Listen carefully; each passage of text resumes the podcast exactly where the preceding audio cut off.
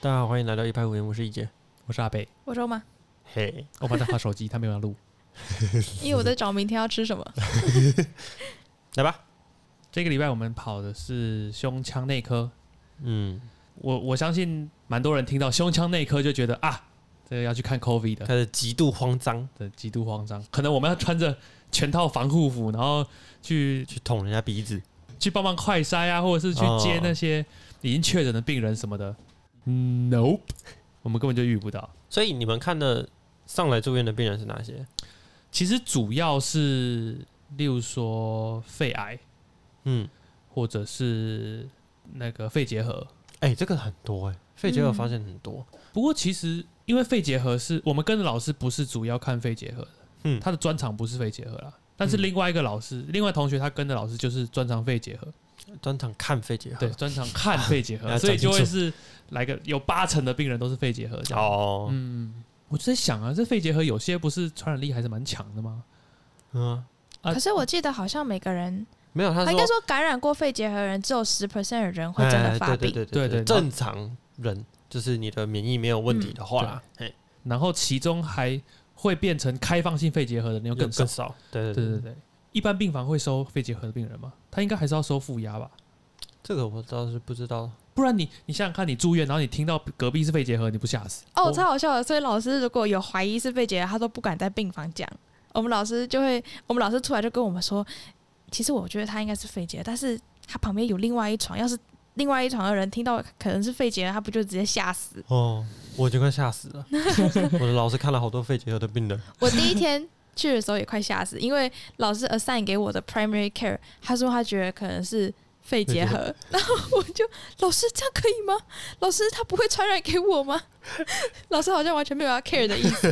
然后后来发现好像是那一种的肺结核好像是不会传染的，所以说，其实我们虽然是在跑胸腔内科嘿，但是其实我们还是挂着一般的外科口罩，我们没有去用什么不一样的防护啊。嗯嗯嗯，对嗯刚刚说到那个 COVID 的病人，其实医院有一套就是自己完整的隔离的流程跟他的这个路线规划，嗯所以我们一般的人是遇不到的你是说 COVID COVID 的怀疑或者是确诊。哦，它会整个封起来，对不对？超酷的。它只要有稍微一点风吹草动，你就会发现大厅整个封起来，然后开始动线规划，然哦然后弄得人心惶惶，没有人心惶惶，就看起来可能是不是要出大事了。可是其实我问医院的姐姐，她们都说那个算是医院里面常看到的事情，她们都觉得很习惯了。已经是例行公事的一部分了。是因为疫情所以才对啊，变例行公司。对，就是有人因为发烧去急诊，嗯，然后可能他们就是看起来有点怀疑的话，可能就会开始这样规划。嗯，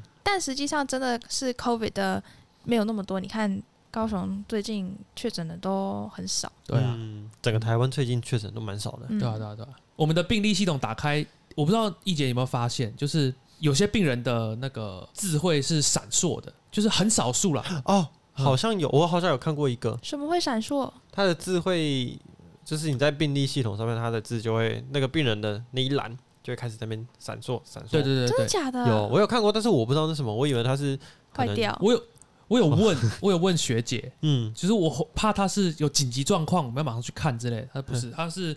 她告诉你说她的快筛结果还没出来，就这样啊你要小心这样。 OK OK OK，嗯对对，对好酷哦。给他吸狼。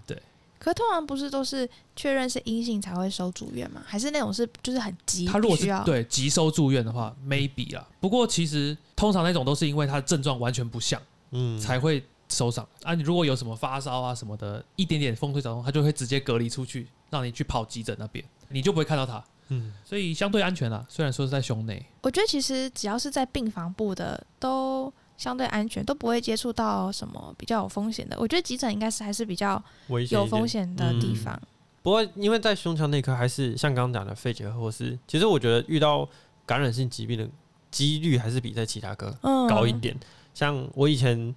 之前待的那两个 course 的老师查访的时候，都不会特别提醒我，可能离开病房的时候就要消一下毒。嗯嗯，然后我可能消毒太多次，我还被旁边的学长姐说。你又没做什么事，干嘛一直在那边消毒？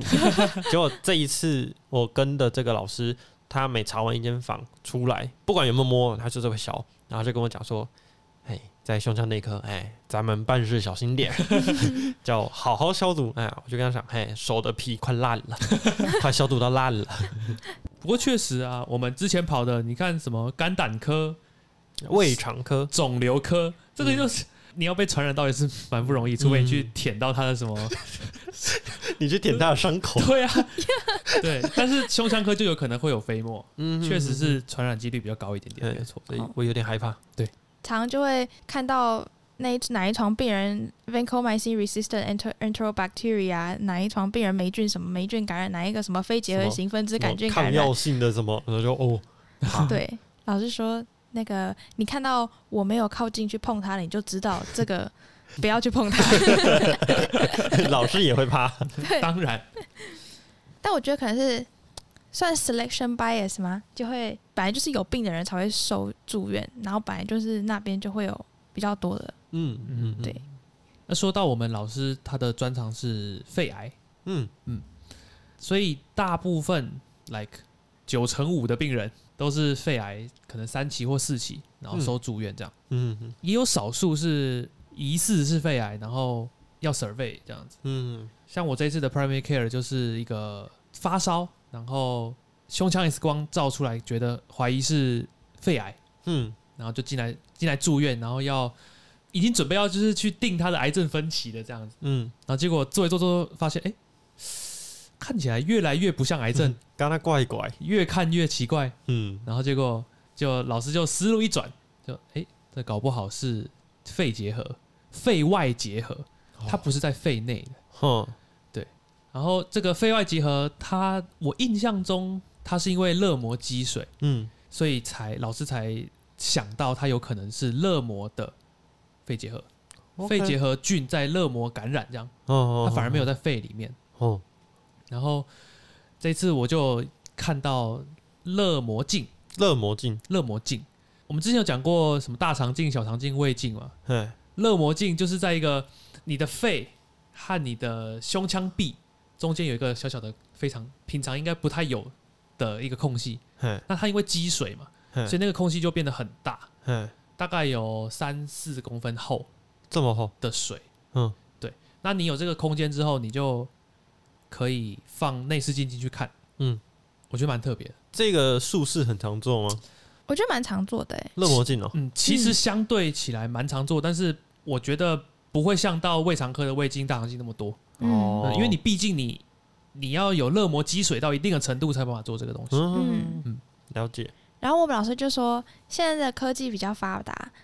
然后以前的热膜镜不是像现在只要呃抽一个洞，然后放内视镜什么，然后你还可以进去伸一个夹子进去切片。嗯以前他说是很像一个钩钩，你要进去，然后把它勾住，然后再把它勾一点东西出来，哦就是感觉超痛的。 ，combo，听他讲超可怕， 就是我们现在是有内视镜技术，我们是可以放一个摄影机进去看，嘿，以前是没有，以前就是开一个洞，凭一个感觉，凭感觉拿一根 J 型的钩子，就看你能勾出什么，哦，勾出来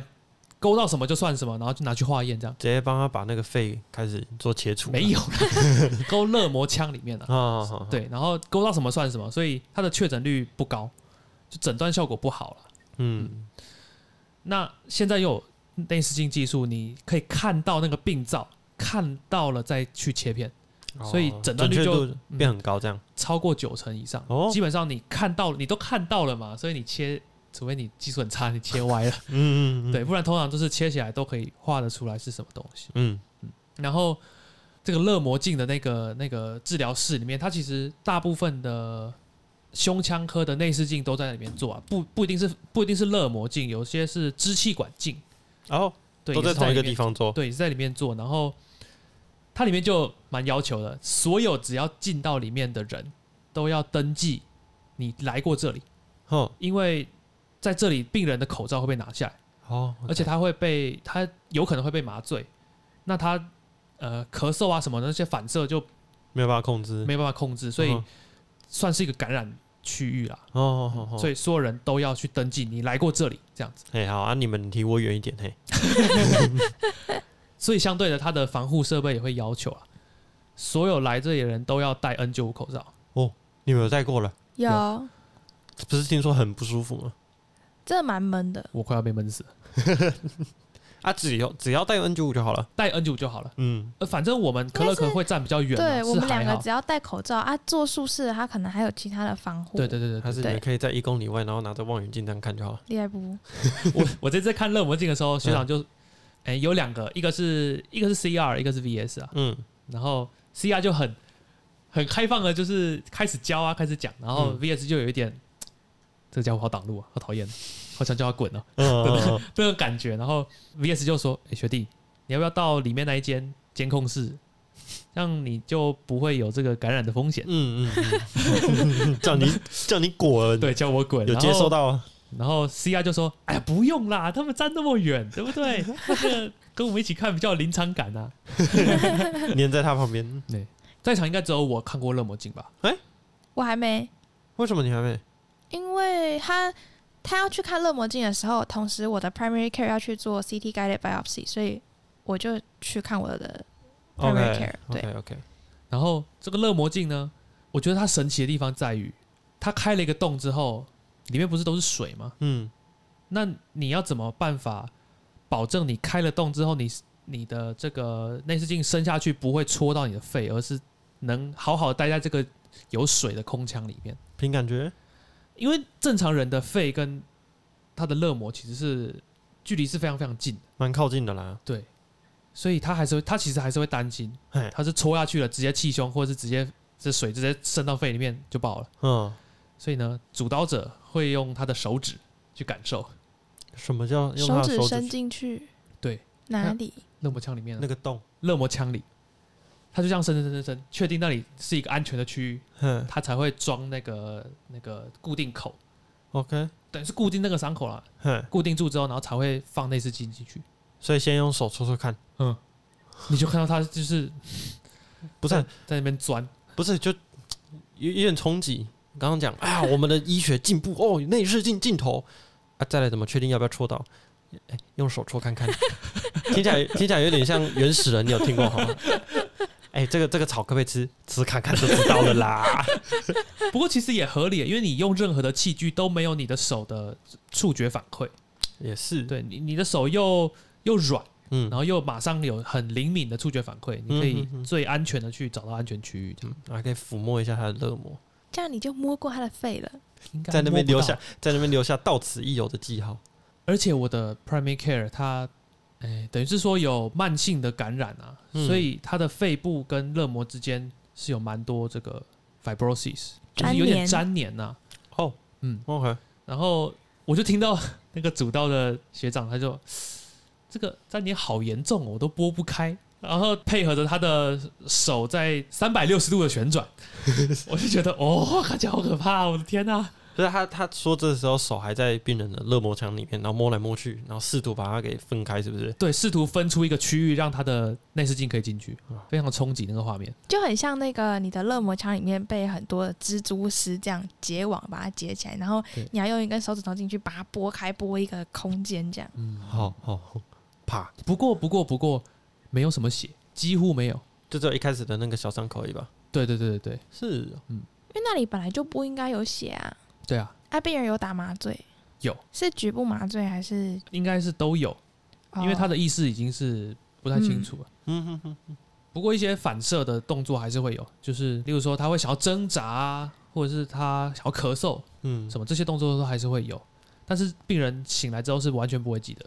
哦，对对对对，就像那个支气管镜，支气管镜也是要打麻醉，然后病人也是会就是昏昏沉沉，然后意识不太好，嗯所以就会像刚刚讲的很多反射行为，他是没有办法控制，然后也不自知的。嗯然后支气管镜又是最直接刺激到你喉咙的地方，你就想你要把一个东西插到你的喉咙里面，嗯然后一直在那边动来动去，你一定会很想要咳嗽嘛。所以被人麻醉之后，他就会很严重的一直呕吐或是咳嗽的反射，然后他那时候意识又不好，所以他就会我就会发现他的那个手就会不自觉的抬起来，想要去抓管子，然后把管子拨掉。哦，然后或是会在床上就是全身扭动，然后手会挥来挥去这样，哦，但是他可能都是不知道他自己就无意在识的，这对样，，学姐就赶快示意我们去帮忙把病人压着，嗯然后她赶快拿那个束缚带把病人的手脚都，约只有束起来手啦，手手约束绑在起来那个绑在那个床的栏杆那边。哦因为他要是伸过去去拉那个管子，很有可能会受伤。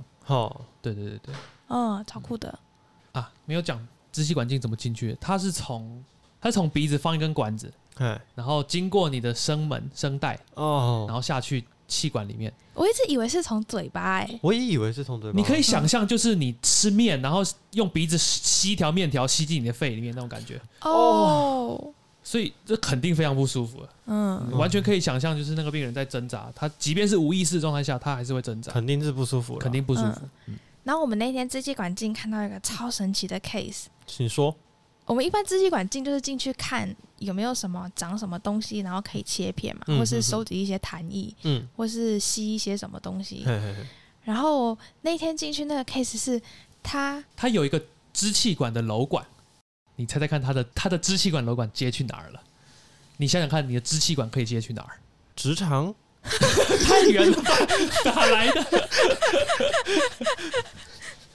不然是接到哪里啊？接到他的热膜，干嘛看那边开孔 干什么？他穿过他的肺组织，然后伸去热膜上、哎，超酷的，超任性的，真是我的天哪、去哪儿啊？所以他就在你们就看到那个，就直接看到热膜，就那个管子这样走走走，然后它走不哦到是热一个膜。很清楚的洞， 他他已经细到支气管镜没有办法进去，哦它有一点点，就是视野上看起来有点，就是也是很多粘连，然嗯后那边就是很有点粘连，有点纤维化。但是我觉得他们应该是从 CT 上影像有看到看到有一个瘘管过去，然后才做支气管镜下去看。它很神奇，因为虽然说热膜腔平常里面不会有什么东西，但是嗯其实还是会有一些润滑的液体哎呀啊什么的哎啊，它就从那边流进它的支气管，哦，所以那一段就一直在发炎，啊嗯，发炎发炎发炎，它就粘黏就黏住了。这到底什么？这到底什么低能设计？而且病人就会一直反复肺炎。对，哦因为它的那些发炎的东西就一直从那一条支气管往上 冲，所以它就那一整块都一直在发炎这样。哦，然后它支气管进进去就说，我们一般的支气管进去，你应该可以看到一个通道，嘿毕竟是要跑空气的嘛。嘿，它那个已经整个堵死了，不仅堵死了，它已经它已经窄到剩下一条缝了，然后里面都是白色的粘稠的，嗯不都知道是黏液哦不知道那是什么东西啊，可能是粘液。哦，这样啊，那个病人还好吗？嗯，它其实表现起来就像是一般的肺炎，嗯，哦，只是它的肺炎产生的原因非常的神奇。然后他好像同时横膈膜有疝气，好像就是肠子那边的腹腔一一些什么东西又会跑上来到热膜那边。嗯对。然后你现在那些东西又经过瘘管再进入到肺，所以就是哎大这杂样烩一呢直、吼 就很容易就会一直发炎感染这样。哦，最妙的就是刚刚欧玛说的，它它的腹腔里面的东西、肠道里面的东西会出现在它的肺里，因为肺是负压嘛，所以被吸就很进容易去，对。对，而且它不是由吸入性肺炎造成的。它是直接从瘘管吸上来的， 超妙的！ 到底在干嘛？这设计真的是我的天呢、自带自带吸入性肺炎 buff，真的常态性的吸入肺，你只要你你只要在呼吸，它就一直把东西全部吸进来，吸 进来，然后发炎发炎发炎发炎。嗯，这样子不知道怎么治疗哎、应该也是把瘘管切掉，然后封起来。我猜啦，我不知道，但是我猜应该是瘘管拿掉之后，热膜把它粘黏，把它粘起来 OK，之类的，我不确定了，可能我可能乱讲，完了我要被骂了。所以一直在你在你的那边都没有什么术式可以看，这些你都没有看过。我目前都还没看过，真的啊、就是你刚刚讲的，我只有我的 primary care 被安排要做支气管镜，嗯但好像是明天。哦，啊，明天我们不会去医院了，啊 Yep，所以我应该也目前都还没有看过什么特殊的术式。还是明天一节自主学习？ 嗨，你假赛，不自主学习就算了，直接叫人假赛。 就是这么凶。刚刚说到我们老师的专长是肺癌嘛，嗯，那肺癌其实跟大部分的癌症都一样啊，就是说，反正最古老的化学治疗嘛，嗯就化疗嘛，嗯，然后跟放射线就是放疗，或者有人叫电疗啦，嗯哼哼哼，放射线治疗这样，然后再来就是比较新的这个呃标靶治疗啊，然后免疫疗法这样、嗯哼哼，啊，这些治疗基本上癌症的治疗都是要非常长的时间，嗯，而且、金钱呢 呃金钱不一定啊，有些疗法是健保有有给付的， OK 那有些没有。 ？OK，啊，但是不管怎么样，这个疗程都不是单一个病人有办法承受的，就是他必须要他身边有人去照顾他，哦身边有人要去照顾他，要去 support 他啦。 OK，嗯，例如说像副作用很大的化疗，嗯，很多人打完之后就是什么恶心啊、想吐啊，然后这个整个人就很虚弱啊，然后掉头发什么那些嘛，嗯大家都应该都听过。嗯，他可能会大幅度的丧失生活自理的能力，哦，所以需要人家照顾，对，需要被人家照顾。了解，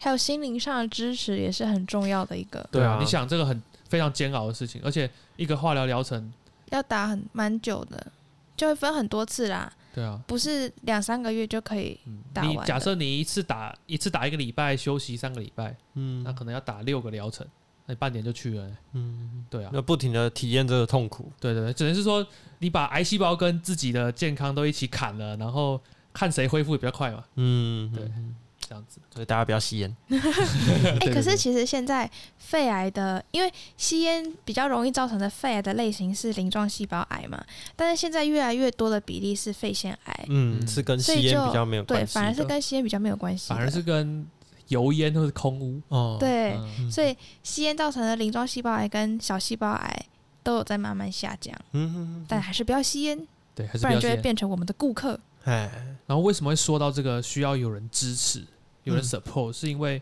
我们老师有有一个病人，就是他的所有的 family 已经放弃他了。什么叫其哦放实弃它有了嗯两，个，对，但是那两个 case 不太一样。有一个是他的状况很差，哈，他已经是几乎是没有自主能力了。嗯哼哼，可是他并不是 end stage，他并不是会马上会死掉的那种。嗯，就是他的他的状况是差到他完全人是没有意识的，他只有靠氧气跟鼻胃管跟导尿管在支持他继续。还有在呼吸，还有心跳，这样，但他完全没有意识了。嗯然后他已经躺到他整个都有很多褥疮，然后很多伤口，然后也不会好。然后他的他的家人都放弃他了，嗯，那然放后弃是指就是不想治疗了，还是不？想要，没有人要接他回去。哦然后，因为如果是放到安养的话，第一个是安养不知道会不会收，第二个是没有人想要出那个钱，嗯，然后第三个可能就会想说啊要不要走安宁，但是安宁的话就会像刚才阿北说的，因为他现在还活得好好的，他不不可能，你不知道他什么时候会走，所以嗯安宁的话就是接在那边，然后还是要继续再等他到他自己想走的时候才能走。嗯等于是说你要他活吗？他也没有什么生活品质，嗯然后也没有人想要照顾他，他也不会马上就走。嗯，所以假设两年好了，你也不可能让他在安宁病房住两年呢、嗯，嗯哼，对啊嗯哼，嗯哼，安安养机构没有人要出钱，而且安养机构通常也不愿意收状况这么差的病人。对他有很多的伤口啊，然后就是已经是第四期的癌症，嗯他的身体已经差到没有办法接受其他的治疗，嗯，那就会变成很尴尬，很尴尬，而且你又不能放他出院，他现在就是在在医院里面，然后请一个看护这样，哦，呃、也没有对答的能力啊，所以就老师也很头痛，到底要怎么怎么去帮他？嗯嗯嗯嗯，然后另外一个就是他好像没有家人，或者是他不愿意说，他有一个前妻，嘿，然后他不知道有没有小孩，因为问他他也不说，所以现在已知的他的亲人就只有他的前妻。 OK，然后等一下他他是不说，他所以不有说有去问有问，嗯对他怎他么，不知道是不说还是真的没有，我有点好奇他怎么不说，因为拒绝回答应该可以哦了，对，对，因为他其实是一个非常非常脾气古怪的一个阿贝， OK，他非常难伺候，他会攻击别人，我觉得这个病人跟刚刚讲那个病人最大的不同是，他的意识是完全清楚的。哼，他完全只是很任性。他很任性，对，因为你知道他来我们这边住院之前，他前后大概已经，比如说他七月一号来 A 医院急诊，然后他当天他就跟 A 医院说，我想要去 B 医院看，所以他出来他就到 B 医院，隔天到 B 医院的急诊，然后 B 医院的急诊收他进来住院之后。就看他没事，因为他只是想要进来，然后让他出院。他干嘛？然后他出院隔天又来 B 医院的急诊，他兴然后趣就是是住院吗？一直反复的想要来，就是挂急诊，然后想要住院，就就然后是住想不了要，。住不了一天又出来，然后他有时候又会住一住，又自己说我想要走了，嗯，然后走了之后啊又回来，就很奇怪。很神奇，对，然后他现在住在这边，应该算是住最久的一次。嗯，我们来的时候他已经在了，哼，然后就是像刚刚说，他很奇怪之外，还会攻击别人，什么叫攻击？语言、行动，行行动上攻击别人，他行会动上，对，踢护理师，而且我觉得最可怕的是，就是照顾他的护理师是有怀孕的，对，啊，没就比怎如样说在吧？帮他换药、换尿布，嗯，他就的时候甩啊，然后揍他、踹他这样子，为什么不约？这不能约束起有来吗？后来就把他约束起来 OK，OK，啊，但啊是还就是是就是因为他踢到那个怀孕的护理师，真的不行，所以就只好把他约束起来这哎样。呦呀，啊但是，诶、如果他稳定了，然后护理师不会靠近他的时候，还是可以把它打开，让它活动。但是如果有需要，就是说换药啊，或是打针、抽血什么的，就会还是必须要把它绑起来，让它配合。所以等下嗯他是因为而且因为他是完全意识清醒，所以他完全知道他自己在干嘛，嗯，快他就气被他死被老师骂，哦，嗯，对。而他的对谈是完全正常的，他看你不爽，他吐你口水，就是你你知道他是一个意识清楚的人，可是你却没有办法跟他跟他沟通。哦，然后加上他的 family support 又很差，他就是像刚刚说，他只有一个前妻，然后那个前妻之前因为一些 incident，因为一些事件，对，然后现在也被收到医院，所以现在是他身边是没有人在照顾他，没有人在照顾他。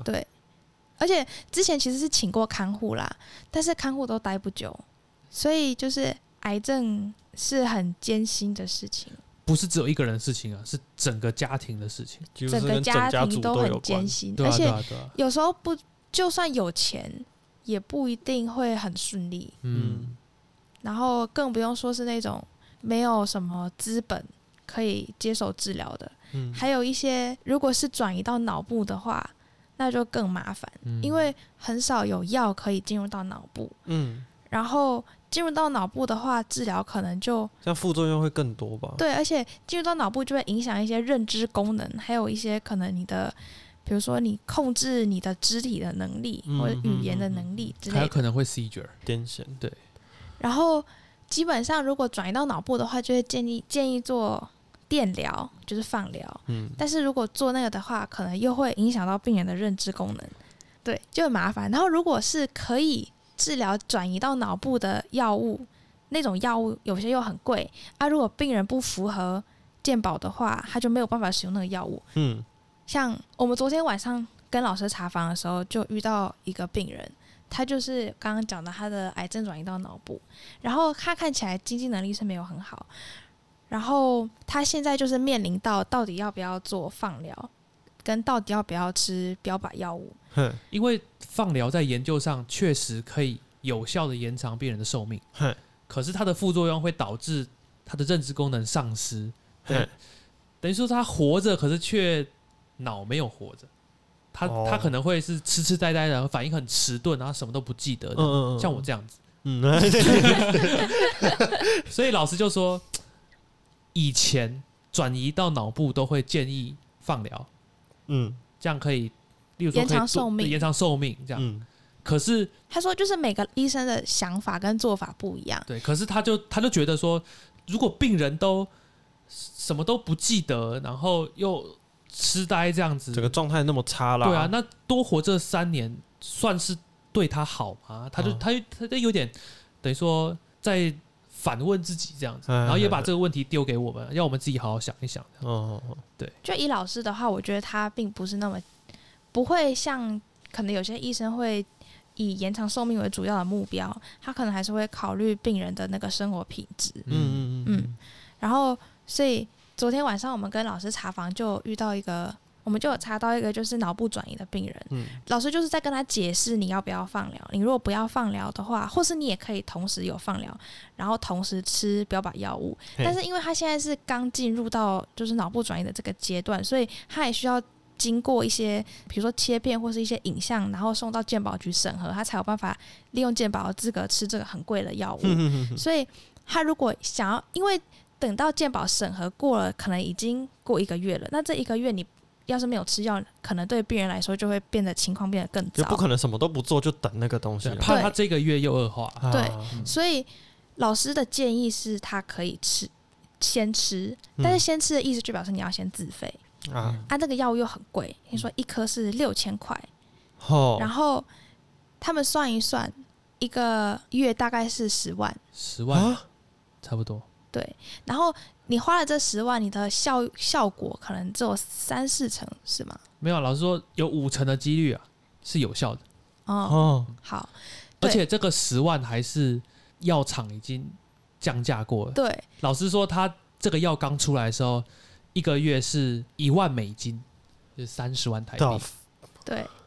没有人吃得起。对啊，对对啊啊。然后他那时候就是我们查房嘛，老师就会到 bedside 跟病人跟家属解释，嘿嘿嘿，然后就解释解释，然后家属就在旁边就就默默的听嘛，然后老师就说啊，那你们就考虑一下这样，然后老师就离开了，嗯然后等老师整个所有的房都查完之后，他就回到护理站，然后开始帮我们两个上一点上课，课嗯，然后这时候，刚才那个电疗的，呃，就是那个脑转的那个病人的家属，就默默的走到护理站，然后就跟老师就是再多询问一点那个关于那个药物的那个事情。他的意思就是说，刚刚查房的时候，病人在旁边，他不好不好问哦啊。对，然后现在他就默默出来问老师，对嘿嘿嘿，然后他讲着讲着就开始，他还没开口就已经对哽咽了，你知道吗？他嗯他，我觉得他话才讲一半，就就是呃，比如说他他就是他跟老师说，刚才您说那个，然后就开始哽咽，对，然后，跟就讲不下去，然后就嗯开始哭。对，嗯也嗯没然有后哭了，就在流泪，对，流泪。。然后老师有 get 到他意思，老师知道他要问什么，嗯他老师就是说，对他现在的话，就是再跟他解释一次刚刚他讲的那些东西。他其实就是说，他知道这个药有百分之五十的几率可以有疗效，嗯，可是他们的经济状况很有可能没有办法负荷。哦，他想要，他想要寻求老师意见，就是说到底要不要花这个钱嘛？他做这个决定到底要怎么怎么办？嗯嗯嗯嗯，他自己也拿不定主意。对，因为如果他决定不让他的情人吃这个药的话，我觉得他应该会觉得很内疚。对，可是他如果决定了的话，对他又会是，或是对整个非家常大庭会的，负担，，对，嗯，就是让他非常纠结。所以老师在回回答他的时候，一直在强调一点，就是这件事情没有对错。嗯，老师一直这样跟他说对，嗯这嘛。件事情没有对错，那你吃还是不吃？嗯，就是老师的病人两边都有啦，有些人就是真的就没有吃啊，有些人就是去吃这样，嗯啊嗯，不吃的也不是就都走了，嗯有些人就是撑过去了，然后开始使用健保药物，嗯然后开始其他的治疗，这样也是没有问题啊。有些当然就是哎、吃了但是没效嘛，嗯，对，所以就是老师意思是说，这种选择是没有对错的啊，你不要太自责，或者嗯，不不要太太内放在心疚了，对，不要太放在心上，这样子。嗯，对，以你们家的经济状况做考虑。嘿，其实这个标靶药、免疫疗法的药很贵，这件事情我在第一个 course 的血液肿瘤科我就已经见识到了。嗯，我那个时候应该有说一个月二三十万，嘿对吧？没有几个人吃得起，对啊，然后还不一定有效，三四成。嗯，所以柯文哲说，生命是有价的。嗯，有，我们今天有一个病人就说，这个药这么贵，是不是有钱人才能生病？有钱人才吃得起。对，对，他的意思，他有钱人才能生病的意思，就是说有钱人才有钱去治病啊的意思啊。哦，然后我跟欧妈就说，没有，有钱人大概也吃不太起。我刚刚说有钱人也不一定愿意花这个钱去吃啊。嗯，搞不好他的小孩为了他遗产不给他吃。嗯啊，越来越复杂了，好了，来讲一点比较开心的事情。嗯，我今天做了一件非常有成就感的事情，请说，我今天开了我人生中的第一个药，为什么？为什么你可以开？其你实为什么可以哎开？不是我开，是我跟 A P 学姐说我想要开这个药，她帮我开。为什么？详细的过程是这样的，因为我的 primary care 他呃今天今天做了一个术式，嗯，然后他的血压就冲超高，嗯冲到一百八、一百九。高血压危机，我们之前有学过嘛，hypertension 的紧急状况有分两种，一种是 hypertensive emergency，嘿嘿嘿一种是 hypertensive urgency。嘿，你记得它的定义吗？就是有没有合并有一些器官损伤？对他们两个区分就是有没有合并器官损伤嘿，然后比如说如果器官损伤的话，你可能就问他有没有胸痛啊，担心嗯可能是 AMI 就是那个什么心肌梗塞，嘿，然后或者是有没有尿液减少，担心可能是急性肾损伤嗯等等的。然后我去问完就发现哦，他都没有，所以他感觉是 hypertensive urgency。嘿，就刚刚讲的有合并器官损伤是 emergency，然后嘿没有的话就单纯血压很高，大于收缩压大于一百八，输尿压大于一百二，这这样就是 urgency。那、 OK，这两个的开的药是不一样的，所以我首先就去先去厘清了这件事情，然后我就咚咚咚跑去跟 M P 学姐说：“学姐，那个某某某的那个某某某床那个病人，他的血压一百八、一百九，哎，我想要，我们要不要来给他开一个降血压的药？哼，然后因为学姐她没有开，哦然后所以我就觉得哦，我有想到，我很开心，然后就去跟学姐讨论，然后学姐就说好啊好啊，你想要开什么药？哼然后我就开始跟他讨论，就是我翻书给他看，然后这嗯边写说第一线药物可以开 captopril，可以开什么 nifedipine，然后他就说哦，可是我都常常看开 norvasc 哎、啊，接下来就是大家可能会听到睡着，哎，我已经快睡着了。然后就跟他讨论，然后最后我们就学姐就帮我开了一个我选择的那个药，嗯，然后我就很开心，因为因为学姐就参考了我的建议，然后就开了那个药了。然后我就抄错的，嗯没有，啊学姐也有可也有考量过啦，嗯，是可行的，她才会这样做啦。嗯，对，然后他我就在那边抄错了，然后他就说不会啦，可以啊，可以开啊，没有问题，哦，就是只是开一个降血压药的，然后我就我就超兴奋，然后又超害怕，我怕我怕我因为在那边 gay 搞，然后开这个药，然后病人就就怎么了，然后我嗯就、我就我就完蛋了 这样，应该是 不会啦。他有帮你思考过他的前因后果，应该是没有问题。挑战进医院，第二个月内就被告了。何必啊？好，我就想要分享这件事情，恭喜你啊，不过其实这也是老师常常跟我们讲啊，就是嗯你进来见习，你不要只是当一个旁观者，嗯，你要参与到这个医疗的团队里面，你要成为他们的助力，而不是他他们的负阻担。力，对，所以其实像这次欧玛就有注意到一个高血压的危机，嗯嗯提出来让呃跟 NP 学姐讨论，这样嗯这样我觉得就是有发挥到呃助力的、嗯，的这有个自己功有能参哎与其中，有参与到病人的照护其中。对对对对对，嗯，像我就会想哦，接下来这个病人，我想要给他安排什么检查，想要帮他抽什么东西，然后就去跟学姐讨论，然后学姐就会提出她的意见，然后跟我讨论。虽然大部分有时候是听完听完之后就觉得哦，学姐说的有道理，所以我们下次再看看。不是大部分，是绝大部分，百分之九十九的机会 都是学姐，原来你考虑这么多哦，我好废。而且其实其实我一开始就是看到他血压很高的时候，我就单纯只是想要开个降血压药，我嗯完全没有想要开哪一种。然后那时候我找不到 M P 学姐，所以我就找了另外一个 P G Y One 学长。嗯然后我跟他说：“学长，我可不可以问你一个问题？”他说：“嗯好，你说。”我说：“就是我的那个病人，他的血压现在飙到一百八、一百九很高，我想要给他开个降血压药，你觉得呢？要开什么？”然后他就说：“可以啊，啊，你有没有去问他有没有胸痛？我们要先排除嘛，他可能是 emergency 还是 urgency？他、嗯你要先去问他有没有胸痛，有没有尿液量减少，有没有喘什么什么的。”然后我那时候就呆住了。学长的噼里啪啦讲一大堆，然后就学长，我只想要开一个降血压药， 我只想要开个降血压，要有这么难吗然后我就翻到我的那个小麻某页，然后我就发现哦，对耶，你要先区分它是属于哪一种，嗯因为它开的药不一样，所以我就说嗯哦，好好好，那我等一下再去问他有没有这些症状，然后再回来，然后这才决定了开了那一颗我生命中的第一颗药，嗯所以这就是程度之差异啊。所以大家看，只是一颗降血压药也可以搞可乐可搞到快疯掉了，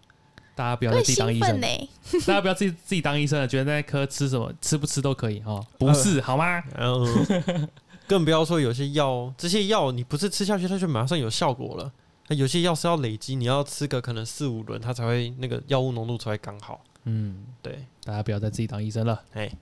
不然可能会被电。被老师骂。嗯，那一杰在另外一边发生了什么有趣的事情？在另外一边听起来好像他在来对岸 之类的。因为我这一 course 就是我们学校有安排，哎，大家都必须要出去外院学习啦。嗯，学习不一样的医院有不一样的处理的方式或一些气氛啊、环境这样。啊，刚好我这一个 course 在外院，好，那我们的外院呢，哎，没有像你们的那么那么难过了哈，就是没有那么难过是什么意思？就是没有你们的哎这么沉重哦，啊，怎么样？我看到的东西比较比较比较浅薄一点 啊。我我在这边为了不让这一集气氛再继续低沉到 低沉到那个那个马里亚纳海沟一样低，我就来分享一些一些我们老师觉得他很可爱的地方，为什么你都会在注意老师很可爱的地啊方？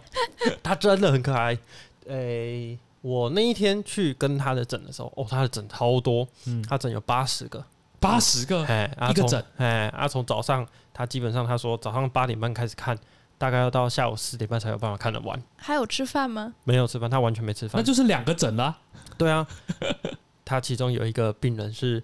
吸油烟，所以导致肺癌。油烟，嗯哎，油烟不是烟，那个病人没有抽烟，所以是长期在厨房工作的那一种。他是厨师。哦，哎，所以我们老师就问他说：“哎、那时候时间十一点半，就是快要吃饭了。嗯哎，老师就问他说：“啊，你的职业嘞？就是哦，厨师。哎、在高雄的哪里哪里哪里？哎，那一间我是那一间的那个就是店长这样。”嗯哼，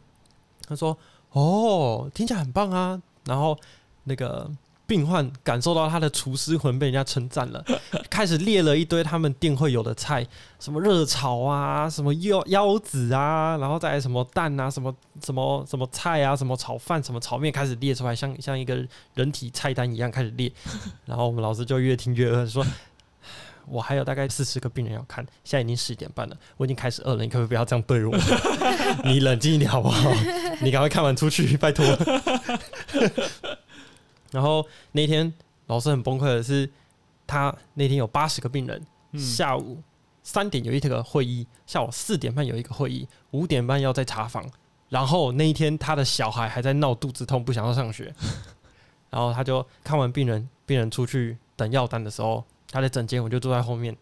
然后看老师这个电话接完，然后又突然另外一个电话打过来，他说小孩怎么样怎么样怎么样，弄一弄，然后弄到他焦头烂额之后，他就转过来跟我讲：“你知道什么叫内忧外患吗？ 家里在乱，外面也在乱，我快疯了。天哪，”然哎后我们老师超可怜，他的病人真的很多哎、八十个，八十个怎么看呢？到底 要看到什么时哦我候们？下次规定，超过五十号以后的，一律由 R 看。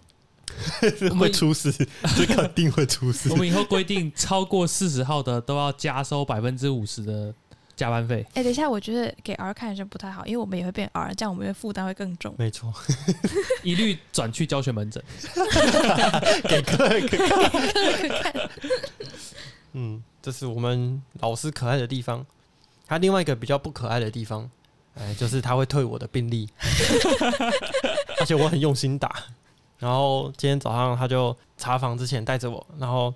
有点羞耻，你知道吗？就是因为那个病历你打的很辛苦，想说嘿，我要让老师吓一跳，然后就把我招过去，来过来过来哈，哎，怎么怎么怎么？他说来，我们来看一下你病历啊，哎，第一行啊，为什么要这样写？我我是这样想的，你觉得你这样想的问题在哪？ 我我要是知道有问题，我就不会这样想了呀。然后或者是看一看看一看啊，病人有装什么什么，你有没有去问？没没有那个要问，当然要问啊，不然你去看病人在看什么的，用台语跟他聊天。 然后然后啊，所以这个记得要问哈。哦，好好好好好。那再来，你想要怎么处置？我我不知道，说要去查。好， 我光那一份病例，他已经出了二十个问题要我去查了。救我！不是说外院比较轻松 吗？救我！ 哎、不过说到病例，我我真的觉得胸腔内科的老师比较比较要求在意病例，哦，嗯可能也是因为胸胸内跟心内是内科的大科对对重中之重，哎哎所以特别要 求。嗯我觉得很棒啊，是真的不很错棒。，对，我觉得学到但是很多，嗯，我第一天的时候觉得啦，嗯老师不应该把他写病历的习惯一定要求学生跟他一样。嗯，嗯，但是我后来就有发现，哦，老师会这样子写，原来是因为他有什么想这样的想法，或是这样有什么好处。嗯，这样真的整理过之后，也你在写病历的时候也比较不会那么混乱。嗯，哦，了解。我跟你说，我还没有这个，我还没有这个素 养。我看到，我看到那个，因为我们的我们的实验室报告哈，你如果数值比正常值高，哎、它会有一个红色； 啊，数值比正常值低，它会有一个蓝色。哎、所以你可以很清楚看到，哎、哪一个数值稍低了一点。哦，超好笑的，就是我我想到我们那时候进音乐第一天晨会，然后学长就开了一个 lab data 起来，然后就点你起来，学弟判读一下这个 live data，嗯，然后你就看上面哦，有些红，有些有些蓝啊，红嗯就是比较高，蓝就是比较低嘛，这 个我会。啊，学长，WBC 二十八点六哦有点高，有点高，嗯然后学长就说：“嘿。”是不是因为它上面是红色的？ 啊、你这个跟那个进来收垃圾扫地阿姨的判读方式不是一样啊？还有二十八点六是怎样？你是 WBC 二十八点六颗是不是？你应该要1.6讲颗是什么？你应该要讲 leukocytosis WBC 两万八千六百颗，谁跟我讲二十八点六就给我出去。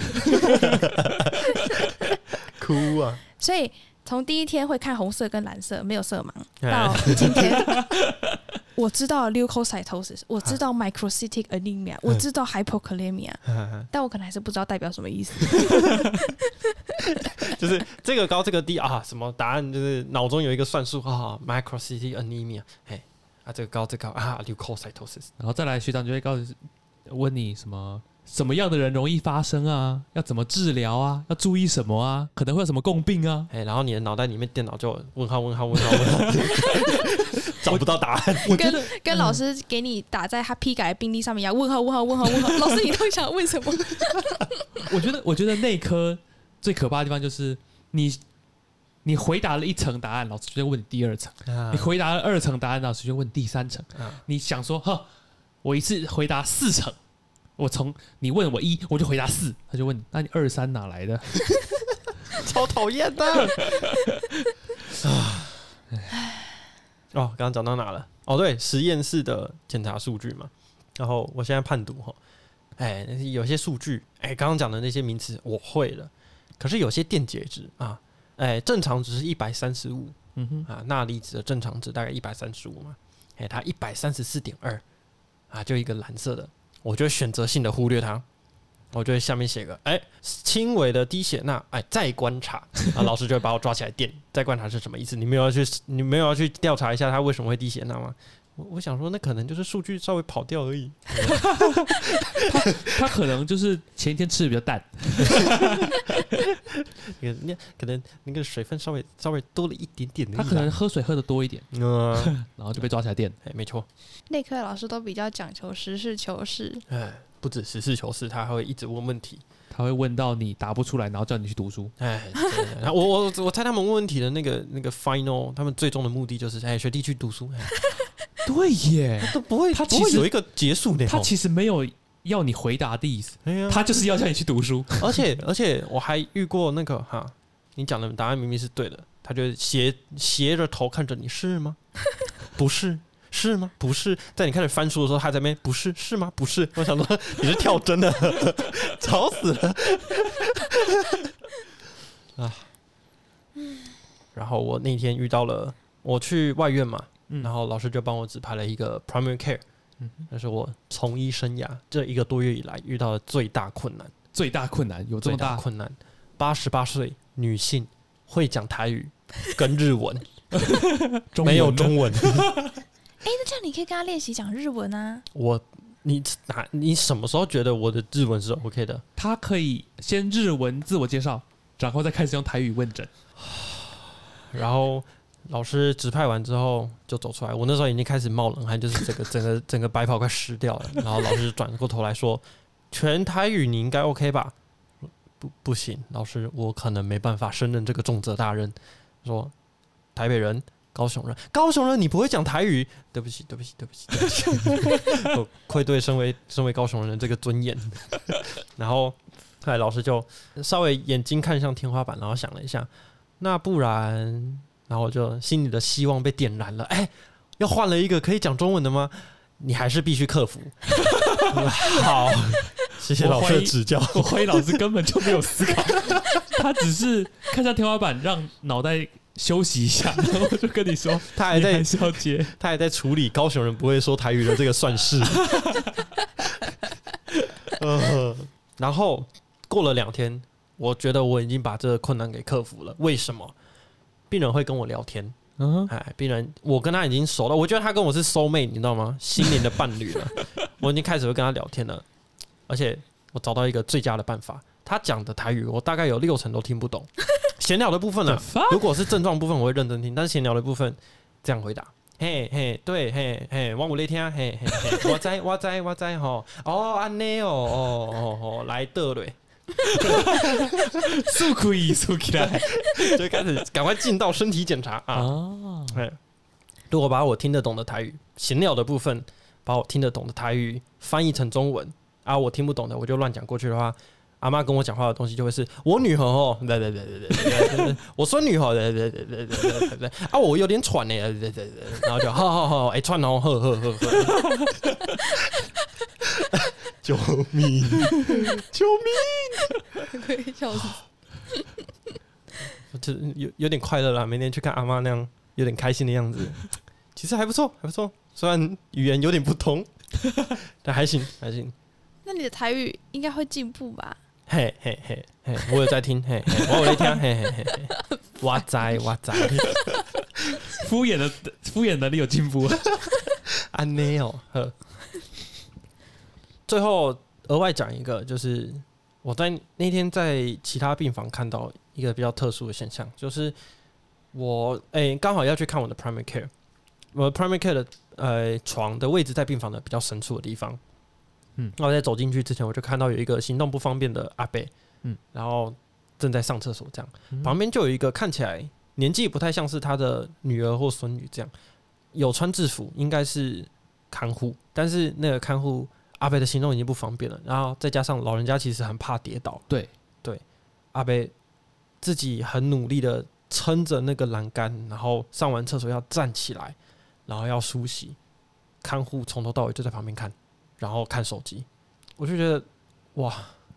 我就我后来有把这件事跟我们老师讲啊，刚好他也是他的病人，嗯我们老师过去的时候就有跟看护讲说，如果病人跌倒，你可能要负责，哇，你们老师真棒！对，很危险呢。真的很危险，对啊，老人家跌倒很有可能，就是一个不小心就对啊就怎么样了，对哎呀啊，会很严重哎。对啊，所以重点是那是他的工作，对对对他啊至少多少也应该要做一点事情。嗯，然后听护理站的人是讲说，这个是常态，就是这个看护一哦直都是这么对待病人的，他没有把啊他解雇嘛？对啊，就没办法，因为有的时候我我我不知道啦，我是不知道整个请聘请看护的那个流程是怎么样，但是就是据说他现在还就是还是有在继续服务，是哦，对这个应该可以跟他们的雇佣公司讲。对啊，我觉得如果真的发生什么事情，那个看护难辞其咎。没错。啊，那这个以上大概是我们这一周、两周，上一次录制两周，这两周的一个小总结。我们感觉每一次录就会再换到一个新的科。对对对，其实要讲的东西感觉有蛮多的，嗯，其实要讲真的可以讲蛮多，但是我觉 得其实有些东西是不能录进去的。对， 那个我们就不 the juicy part 我们自己留着享用。我觉得有蛮多东西是讲了大家也不会有兴趣的，或者是太临太床，对太医学的东西大家也不会想嗯好 好好也不或会是想哦太听。刺激的东西，大家可能不要听比较好。哎，好，那我们今天的这一集就到这到这里，边结束，大家可以期待下一颗更加爆炸，心脏内科。对我们来说非常爆炸。哎啊。，说到心脏内科哦，我想讲一下，嗯， 哎我们有一个病人，他的 tumor 长在主动脉的旁边，然后距离主动脉只有零点九公分，然后要他要做呃切片嗯，超陡的、欸，一个不小心，医生应该是不会一个不小心啊，但是病人只要来咳一下、扭一下、对哦。转个身，他就去了欸、我跟你说，因为我今天他要去做那个切片的时候，我跟他下去，然后那个影像学的医师就讲跟他讲的非常清楚，非常严重，你可能会大出血，你可能会那个气胸，然后点点点，嗯然后因为你那个位置非常难进去，然后又非常靠近主动脉，所以你的风险比别人相对又更高。嗯然后我相信我自己的技术，但是如果你在里面，就是你呼吸的时候，你不要突然很大力呼吸，然后突然又很平静的呼吸。你呼吸就是每一次呼吸都要均匀，这样子才会减少我戳到其他东西的那个风险。然后嗯就讲得很严重，然后 那个病人就听完就犹豫了一下，然后医师就说：“好，没关系，你慢慢考虑，因为这个没有一定要什么时候做，也没有一定要做啊。很多病人也是考虑完决定不做，那也没有关系，反正你就考虑清楚，然后风险都跟你讲了这样，然后他最后还是决定做了，很酷， 很可怕，非常可怕。非对常。可怕， 哦，嗯，零点然九后公分，然后超好笑的，因为我有跟进去看嘛，然后我们是在哦，我就会跟在那个医师那个学长旁边，然后那个就听到那个医师就在跟他旁边的同事说，怎么都丢这种难做的给我做， 觉得委屈。超好笑的。可能因为他的技术好了。嗯，哦有可能。好，那今天就到这边喽，大拜拜，大家拜拜。拜拜。